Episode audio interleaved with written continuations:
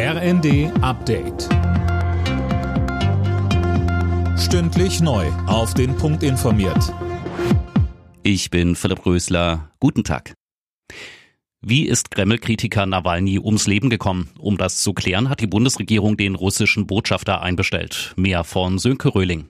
Aus dem Auswärtigen Amt heißt es, die politisch motivierten Verfahren gegen Nawalny und andere Oppositionelle und die Haftbedingungen würden zeigen, wie brutal die russische Justiz gegen Andersdenkende vorgeht. Nawalny war am Freitag in einem Straflager im Polarkreis plötzlich gestorben. Die russischen Behörden weigern sich, seinen Leichnam herauszugeben. Nawalnys Team warf ihnen vor, den Oppositionspolitiker umgebracht zu haben und nun die Spuren verwischen zu wollen.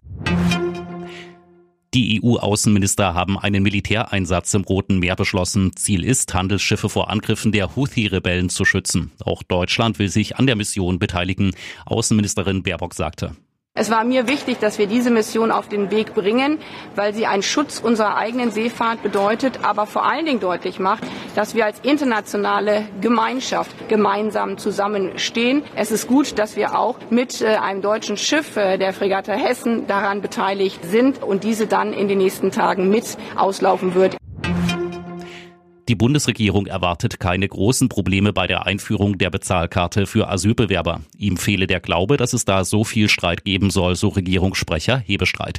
Er machte klar, dass die Bezahlkarte einstimmig beschlossen wurde, auch von den Grünen.